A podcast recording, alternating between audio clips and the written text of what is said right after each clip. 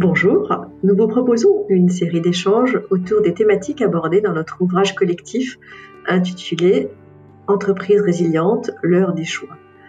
Cet ouvrage réunit les points de vue de près de 40 dirigeants au sujet de la gouvernance des entreprises comme facteur de résilience. Il vient clore le troisième cycle du think tank Confiance et Gouvernance. L'heure est au choix et nous vous invitons à participer à ces réflexions. Aujourd'hui, nous traitons de la question de l'humain, capital le plus rare, première victime de la crise, avec Pascaline de Drosy et Viviane Netter. Bonne écoute. Merci euh, d'avoir accepté de vous prêter à cet exercice de podcast. Vous savez que nous publions notre ouvrage sur euh, le, les travaux de notre think tank euh, Confiance et Gouvernance. Je sais que vous avez un prisme et, une attention particulière au capital humain. Et, ma première question porte sur ce sujet. le capital humain est abondant, euh, la question aujourd'hui euh, porte sur l'adéquation entre ce dernier et les besoins de l'économie. Mais euh, quel est selon vous le rôle des entreprises pour l'éducation et la formation des salariés? Merci Ariane de m'avoir invité pour ce témoignage dans votre think tank Confiance et Gouvernance que j'apprécie particulièrement. Je pense que le capital humain euh, doit être euh, a un rôle majeur dans nos entreprises et que parallèlement les entreprises ont un rôle majeur et doivent prendre un rôle de plus en plus important au niveau de la société. Je citerai l'exemple du télétravail. Le télétravail est une modification majeure des relations sociales au sein de nos, de nos entreprises, mais ça devient également, si c'est pas suffisamment anticipé et bien géré, un problème sociétal. Donc, les entreprises doivent être motrices pour la gestion du capital humain et la place dans la société. Merci beaucoup. Alors, je pense qu'effectivement, l'entreprise a un rôle prépondérant euh, pour dans l'éducation, notamment à cause de l'arrivée des jeunes qui ont des attentes complètement différentes de nos générations et euh, ils souhaitent en fait être en adéquation euh, avec leurs valeurs euh, et que ce soit porteur de sens. Et ils attendent évidemment de l'entreprise que l'entreprise soit alors une forme de partenaire et puisse les aider à, à, progresser. Donc incontestablement, l'entreprise doit avoir un rôle. D'une part parce que je pense que c'est aussi dans le cadre de, la RSE et que compte tenu du contexte en plus de forte compétition, ça peut être pour une entreprise un point euh, de différenciation si elle forme bien ses salariés. Alors évidemment, avec le risque ensuite de euh, se faire euh, prendre des, des salariés, mais à elle aussi d'organiser une certaine fidélisation. Et ça passe par euh, une, la création d'un écosystème dans, dans l'entreprise, à, à, mon sens. Donc oui, à fond pour, euh, pour l'éducation. Alors, si on, si on reprend la, la, les impacts de la crise sanitaire, donc effectivement, vous l'avez souligné, euh, on a vu une explosion du télétravail. Est-ce que pour vous, il y a un risque de transfert des compétences, y compris des compétences expertes très pointues, euh, dans des pays à bas coût? Puisqu'a priori, d'un point de vue technique, c'est possible. Et on l'a démontré au cours des derniers mois. Euh, bien sûr, il y a toujours un risque, mais je pense que la crise nous a permis de revoir euh, tous les talents au sein de nos entreprises et de euh, tout faire pour garder tous ces talents ou faire monter en compétence ceux qui en avaient besoin et que il faut on est dans le respect de l'humain et plus que jamais on s'est rendu compte que cette crise nous interrogeait particulièrement au sein des entreprises comment respecter chaque être humain, euh, comment vivre ensemble. Et c'est là, euh, j'allais dire, euh, toute l'importance de définir une raison d'être au sein de chaque entreprise. Cette raison d'être qui tient compte de deux piliers, une dimension client que je, que je qualifierais de technologique et une dimension humaine qui s'adresse aux salariés. Alors, comme évidemment il n'y a pas de, risque de risque zéro et que aujourd'hui on travaille évidemment euh, beaucoup avec cette cette formule. Très clairement, je pense quand même qu'il y a des spécificités euh, selon les pays, ah, ne serait-ce que tout simplement euh, un décalage horaire. Certains salariés euh, ne sont ou certaines personnes ne sont pas prêtes à évidemment à travailler euh, à un certain certains horaires. Par ailleurs, vous avez quand même des compétences et quand je quand je m'appuie sur le, le, côté académique, prenons par exemple les, les théories de Hofstede, vous avez des différences culturelles qui font que même s'il y a ce transfert possible de technologie, je suis pas sûre que euh, on puisse adapter toutes les technologies sans tenir compte de cet aspect culturel. Pourquoi? Parce qu'il y a de l'incertitude, de, euh, un aspect plus ou moins long terme. Vous savez, cet aspect aussi acceptation de la de la différence de, de pouvoir euh, et il y a un risque c'est certain, mais je pense que n'attisons pas, ça se euh, positionne aussi euh, finalement dans une certaine éducation. Si on éduque les salariés, si on réexplique que le, fait euh, d'être très, de travailler dans l'intérêt social de, de la société, bien entendu, on peut travailler par exemple avec des, des Indiens, mais que la diversité et je crois qu'on doit prôner la diversité. Il n'y aura pas forcément euh, de, risque de, perte de, travail. Et hum, je crois qu'on doit démystifier cette, cette notion de, risque et surtout de télétravail. Alors, si, on, revient sur les, euh, impacts de la crise et à nouveau sur, le, le capital humain au sens large, quel, est selon vous l'impact de cette crise euh, sur les rémunérations? Je pense que l'impact est extrêmement positif puisque euh, ça a amené euh, tous les comités euh, de rémunération ou la majeure partie des comités de rémunération à s'interroger sur bien sûr la part fixe, également et c'est très important, les critères de détermination de la part variable, qui sont indexés sur des critères financiers et extra-financiers. Dans l'extra-financier, je mets aussi bien les enjeux sociaux, sociétaux, environnementaux, mais aussi la performance managériale, qui est un critère qui est qualitatif. Et dernière chose, euh, on a également de plus en plus insisté pour que euh, les dirigeants euh, aient euh, des LTI à trois ans, euh, avec des objectifs auxquels ils sont associés et qui permettent d'avoir une vision plus à long terme euh, de l'entreprise et de sa stratégie. Je pense que la France est assez en avance sur la détermination de ses rémunérations, avec des qualités de transparence, des qualités de modération qui sont portées par la politique de CNP, qui est devenue contraignante, et d'autre part la détermination du ratio d'équité. Alors effectivement, ce sujet des rémunérations est bon n'est pas nouveau, hein, comme vous le comme vous le savez. Euh, voilà quand même plusieurs années que le sujet des rémunérations revient euh, systématiquement en sujet principal des, assemblées générales et que euh, notamment aux États-Unis, euh, le Business Roundtable s'est euh, penché et a exigé que on ait une, un, un, ratio d'équité et qu'il y ait alors une meilleure prise en compte de la de la différence entre les plus bas salaires et les, les plus hauts. vous savez que c'est c'est quand même un sujet qui est, qui est préoccupant. Pourquoi? Parce que je pense que la financiarisation de, de l'économie a favorisé alors, je vais pas dire de façon outrancière, mon propos serait peut-être un peu exagéré, mais euh, les rémunérations d'une certaine catégorie de personnes, alors que euh, certains qui sont très très motivés finalement ne bénéficient pas de primes collectives et grâce à la crise qui a quand même accentué certains mouvements, ben, on redécouvre les vertus de certains métiers. Alors on l'a vu notamment euh, dans le dans le domaine de, de la santé, mais il n'y a pas que le domaine de la santé.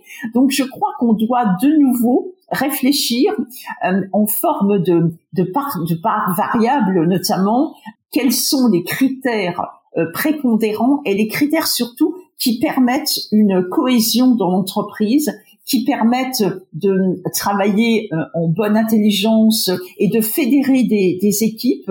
Donc, assurément, je crois qu'on doit euh, revoir les, les critères de, de, rémunération.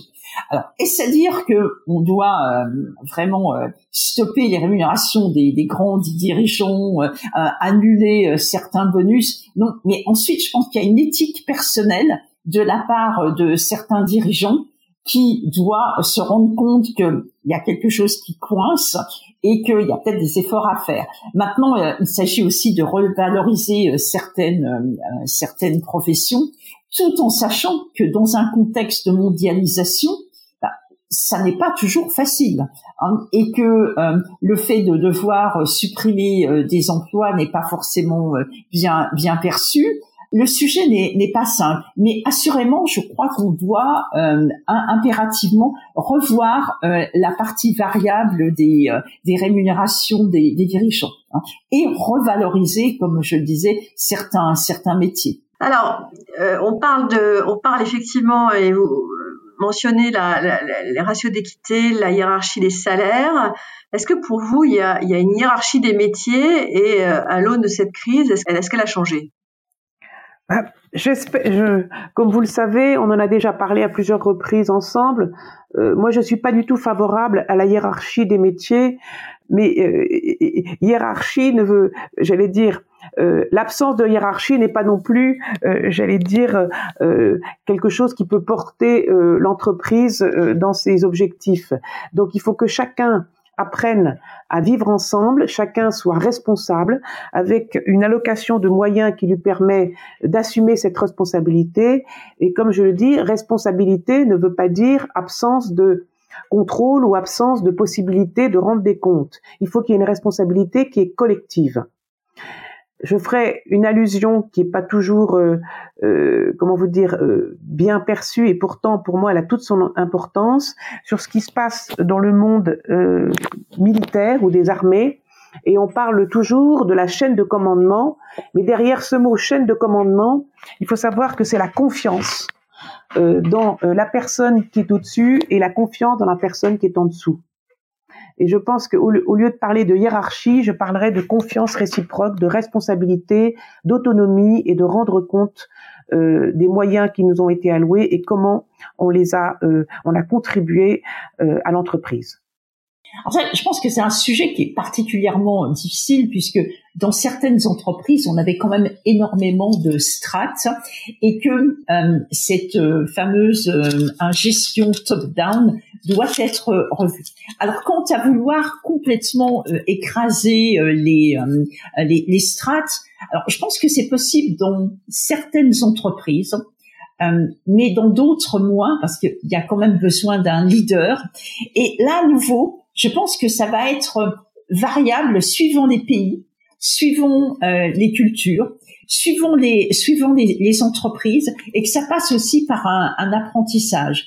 Bon, je pense que certains métiers doivent être hiérarchisés, mais dire que tout le monde a cette entreprise libérée, l'holacratie, est-ce possible?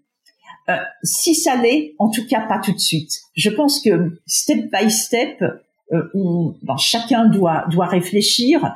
Et alors ça suppose aussi que l'éducation, alors non seulement dans l'entreprise, mais qu'on apprenne à gérer, qu'on apprenne à prendre des, des responsabilités.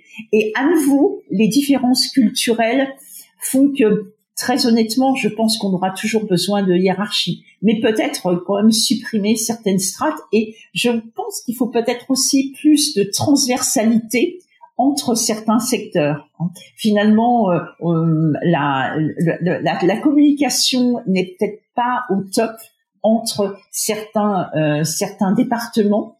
Peut-être qu'en dialoguant, en apprenant à mieux se connaître, en utilisant cette intelligence émotionnelle, eh bien, on pourra diminuer le nombre de, de hiérarchies ma réponse n'est peut-être pas très très claire, mais je pense que ça, ça, ça, variera en fonction de, de, certains, de certains, de certains secteurs. Alors je terminerai parce qu'on peut pas parler de capital humain en fait sans parler de technologie et d'intelligence artificielle.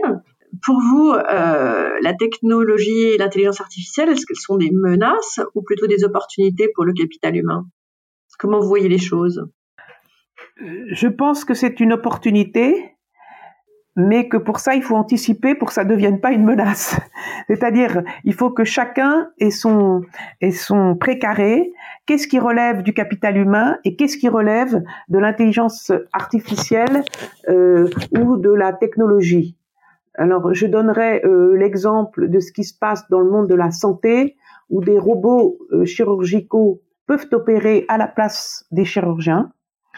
avec des interventions, j'allais dire globalement moins lourdes, mieux ciblées, mais en même temps, il faut savoir que si euh, on a une variante anatomique importante, il faut que le chirurgien soit capable de reprendre la main.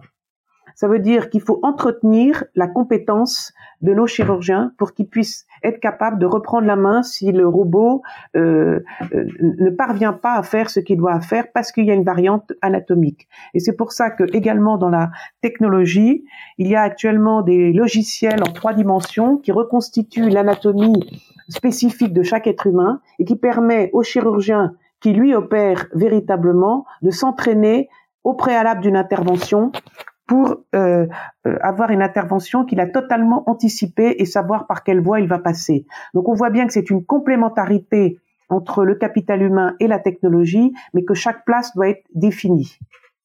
Alors, vous savez que je, je, suis toujours très très optimiste, hein, et je pense que l'intelligence artificielle doit être prise comme un outil qui facilite euh, la vie. Donc, clairement, moi, je crois plutôt à, une, un type d'entreprise plutôt digitale où euh, l'homme, enfin l'humain, doit apprendre à parler euh, à, à, la machine. Bien entendu, il y aura, il y a des risques pour certains types de métiers, mais je suis convaincue que l'intelligence artificielle peut être une aide précieuse euh, pour certains, pour certaines professions. Elle l'est aussi, évidemment, pour certains cadres. Évidemment, l'intelligence artificielle peut euh, être à l'origine de certains euh, de certains métiers, mais elles vont en créer d'autres. N'oublions pas, vous savez qu'Oxford dit que dans euh, cinq ans, eh bien, il y aura des métiers qu'on ne connaît pas aujourd'hui, et finalement, le, le, fait de devoir peut-être parler à des machines, bah, ça va créer, ça crée déjà des jobs comme les chief happiness officers, parce que on a besoin de, de faire le lien entre la machine et l'homme. Donc oui, ça peut être un, risque, mais euh, c'est aussi une formidable opportunité. Et quant à dire que, vous savez, il y a beaucoup de sujets sur euh, la, la cette euh, fameuse ligne où la machine dépasserait l'homme. Va-t-on pouvoir remplacer justement cette émotion, hein, cette intelligence émotionnelle? Est-ce que la machine pourra avoir cette émotion? Je suis très très mitigé. Hein. Euh, au départ, j'en étais convaincue, mais finalement, l'homme a quand même euh, ce côté un peu irrationnel que n'aura pas euh, l'intelligence artificielle, même si elle apprend. Hein, on peut parler de deep learning. Donc soyons positifs et faisons, surtout agissons pour que l'intelligence artificielle ne dépasse pas l'homme. Voilà. Alors pour conclure, euh, on a un petit gimmick euh, que pour, pour, chacun de ces podcasts. Ça fait maintenant un an que nous vivons cette, cette pandémie mondiale. Et on cite beaucoup les conséquences négatives de cette crise, mais, mais est-ce que vous pouvez citer une conséquence positive de cette crise, une conséquence positive qui vous a marqué et qui est marquante selon vous? Ben, Cette crise, elle est longue, elle dure, mais elle nous donne une chance extraordinaire que je résumerai euh, en cette petite phrase. Concentrons-nous sur l'essentiel. Je dirais que euh, cette crise, que ce soit au niveau de la société, de l'entreprise, des rapports humains, nous a obligés de revisiter euh, le fonctionnement de nos entreprises, les rémunérations de nos dirigeants, le comportement de nos dirigeants, d'intégrer des parties prenantes internes ou extérieures qui existaient mais qu'on n'avait pas vu apparaître, des nouveaux modes de travail. Donc cette, euh, cette façon de revisiter euh, tous les enjeux de notre vie quotidienne, que ce soit notre vie professionnelle, notre vie personnelle ou la responsabilité de l'entreprise au sein de la société, va nous demander à faire davantage de discernement et de pouvoir nous concentrer sur l'essentiel. C'est-à-dire donner du sens, comme la jeunesse nous le demande et l'exige. Et ils ont raison. Alors, je suis tout à fait partagée avec votre avis. Alors simplement, je vais peut-être pas répondre par une, mais par en fait par trois. La première, c'est que euh, évidemment, on a moins d'émissions euh, de, de, dioxyde de carbone. Hein. On sait qu'il y a eu une, au moins une chute de, de 5%. Donc ça, c'est important pour euh, notre problématique climatique. Ensuite, on a moins de, pollution sonore également. Hein. On, a dit qu'en fait, on avait gagné, enfin, on avait perdu de 6 à, 9 décibels. Et dans, l'entreprise, pour avoir discuté avec pas mal de chefs d'entreprise, on a découvert de nouveaux talents. Des talents se sont révélés, des gens qui apparemment euh, n'étaient peut-être pas euh, moteurs dans des entreprises et qui, à cause de cette crise, se sont battus pour dire allez, je dois préserver euh, l'intérêt social de, de l'entreprise. Et certains chefs d'entreprise me disaient bah, moi j'ai fait rentrer des nouveaux, des nouvelles personnes dans mes codires parce que j'ai découvert des nouveaux talents. donc je pense qu'il y a beaucoup plus de positifs qu'on ne le qu'on ne le mesure. Hein. Mais peut-être quand même le plus important, c'est cet aspect euh, euh anti-pollution. Hein. On, on, a euh, gagné, euh, on, on, l'a vu. Hein, D'ailleurs, des images ont été faites. Alors, ça ne veut pas dire que parce qu'il y a eu cette cette crise, on, on, a gagné hein, le, la bataille contre le climat. Non, mais je crois que ça nous a fait aussi prendre conscience de on peut vivre aussi sans voyager. Vous savez que je voyageais beaucoup. Et peut-être une remise en cause de son attitude vis-à-vis de soi-même. Hein. Donc là aussi, euh, il y a une remise en cause de, de soi-même. Voilà. Merci, merci de tous ces commentaires extrêmement intéressants. Et voilà, le capital humain est sans doute le capital le plus essentiel pour, nos entreprises et la société. Et c'était, l'objet de, de cet échange. Merci et à très bientôt.